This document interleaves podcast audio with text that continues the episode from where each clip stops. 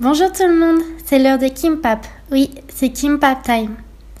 Je vous retrouve aujourd'hui pour un peu bavarder de ce qui se passe en ce moment dans ma vie.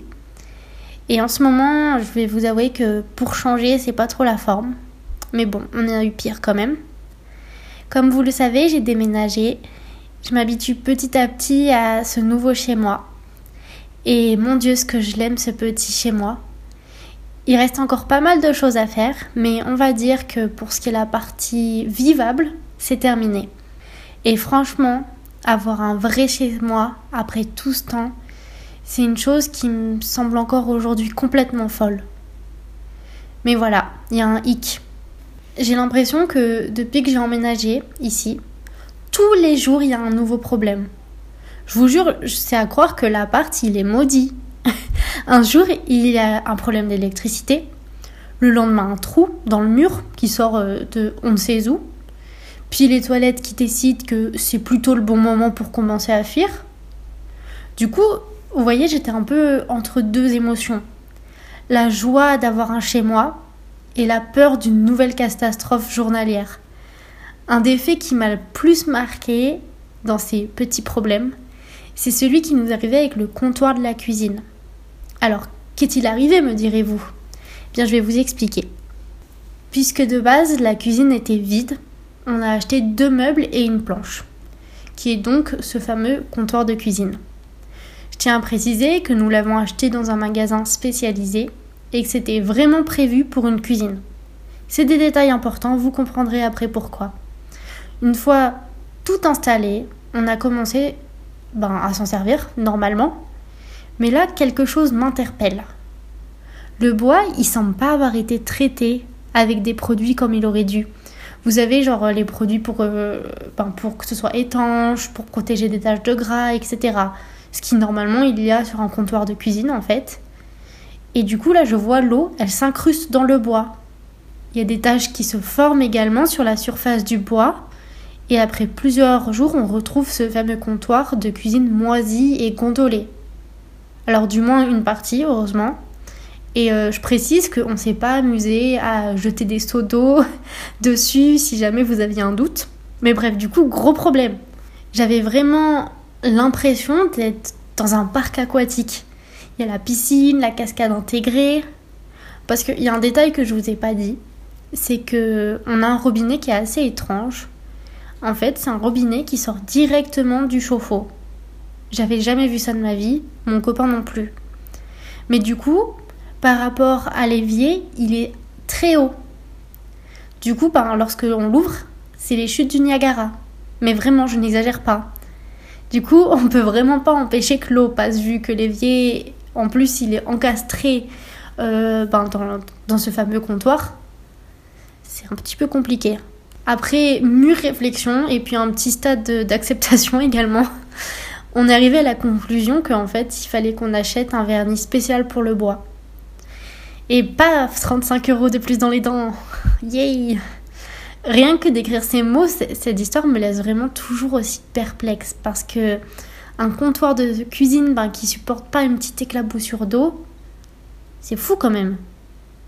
Du coup, après plusieurs jours de répit, nous avons osé croire à la fin de cette malédiction. Mais paf elle a fini par sévir à nouveau. Mais qu'est-ce cette fois-ci? Comme je vous l'ai dit, il n'y avait rien dans la cuisine de base. On a donc dû acheter de l'électroménager, dont un lave-linge. Et euh, c'était, en fait, c'est la dernière livraison qu'on attendait.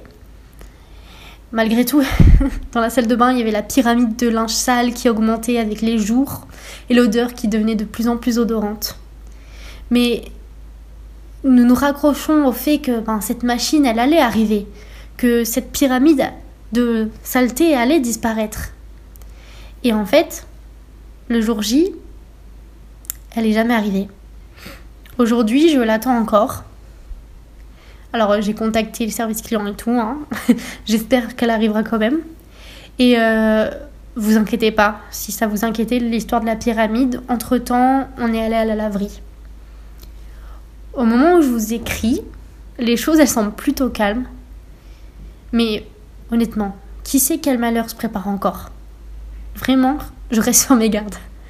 Mais je rigole, mais vous l'avez compris, je suis quand même très contente d'avoir cet appartement. Mais si le lave-linge arrive, je pense que je serai à l'apothéose du bonheur. Une partie un petit peu moins marrante de ces derniers jours, c'est que ben, j'ai toujours pas de travail. Bon, voilà, vous êtes tous au courant. Je sais que c'est dur à accepter, mais l'argent ne tombe pas du ciel. Ouais, ouais. Et c'est pas la première fois que je cherche du travail, mais dans ma vie, il me semble que ça avait jamais été aussi fastidieux. En fait, au fil des annonces, j'ai même découvert ben, une pratique dont j'ignorais l'existence jusqu'à présent. Plus particulièrement dans le domaine de la vente. Alors après, j'imagine aussi dans les autres secteurs, mais euh, voilà, moi, ce dans lequel j'ai eu une expérience, c'est la vente. Donc, je vous explique le concept. En gros, on vous engage pour un CDI, mais au bout de deux mois, à la fin de votre période d'essai, on vous donne une excuse pour pas vous garder. Alors, ça pourrait être une situation normale, hein, parce que ça arrive de pas être gardé à la fin de sa période d'essai. Mais quand, en l'espace de 9 mois, la même entreprise repose tous les deux mois une nouvelle annonce pour le même poste, c'est que soit il y a un problème, soit ils font très très mal le recrutement. Mais genre là, je sais pas, il faut la RH, il faut la remplacer. Et du coup, cette annonce est très souvent postée alors que l'employé n'est là que depuis un mois. Donc vous comprenez bien que sa période d'essai, elle n'est pas encore terminée. Et euh, je l'ai vécu moi-même dans une entreprise et j'ai découvert ce concept ben, que seulement une fois partie. Et au fil de mes différentes recherches de postes dans ma petite vie, eh ben, j'ai remarqué que pour certains magasins, la même annonce, elle revient tout le temps. Mais vraiment, genre, toutes les fois où j'ai cherché du travail, à un an, six mois d'écart, deux mois d'écart, il y avait tout le temps la même offre pour le même magasin. Et maintenant que je suis partie de l'autre entreprise, eh ben, il y a régulièrement, euh, à peu près tous les deux mois justement, des offres pour mon poste. Comme quoi, c'est bizarre. Du coup, en fait, à chaque fois, il s'agit du même type de boutique.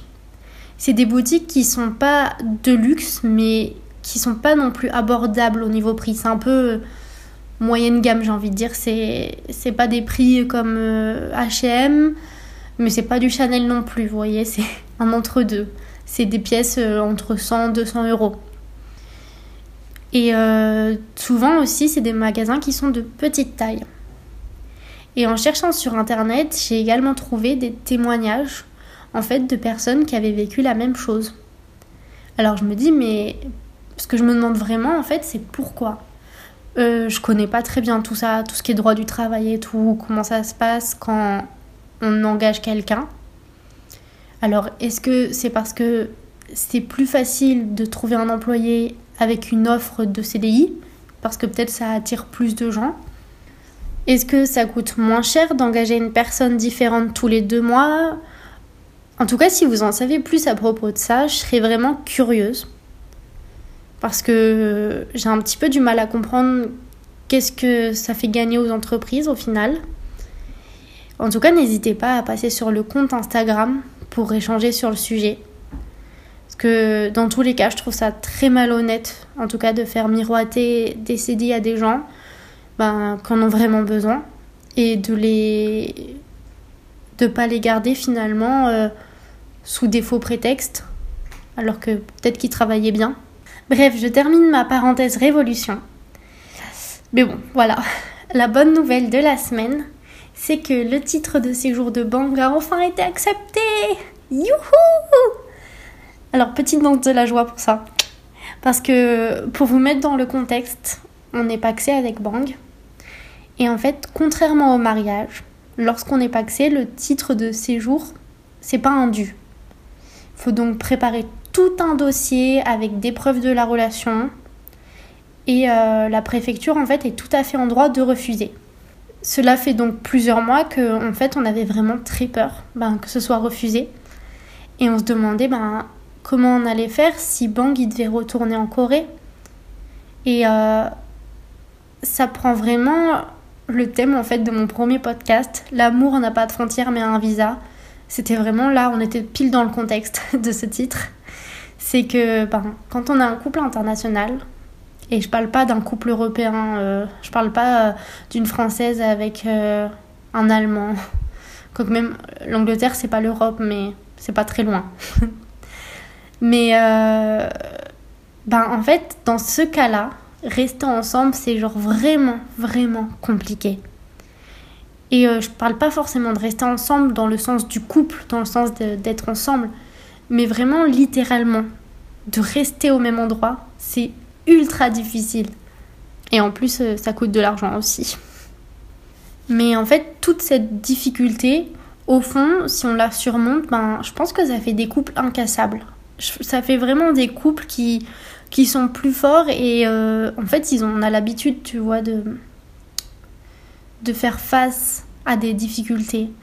Du coup, c'est pas des couples qui vont se, bah, se briser à la première difficulté. Bon, du coup, voilà. Je pense que ça résume assez bien mes pensées de la semaine. Un appartement maudit, arnaque au travail et l'amour et les titres de séjour. Du coup, ce sera tout pour aujourd'hui. Et euh, ben, comme d'habitude, j'attends vos histoires. N'hésitez pas à envoyer toutes les histoires que vous souhaitez partager à kimpaptime.gmail.com. N'importe quelle histoire est bonne.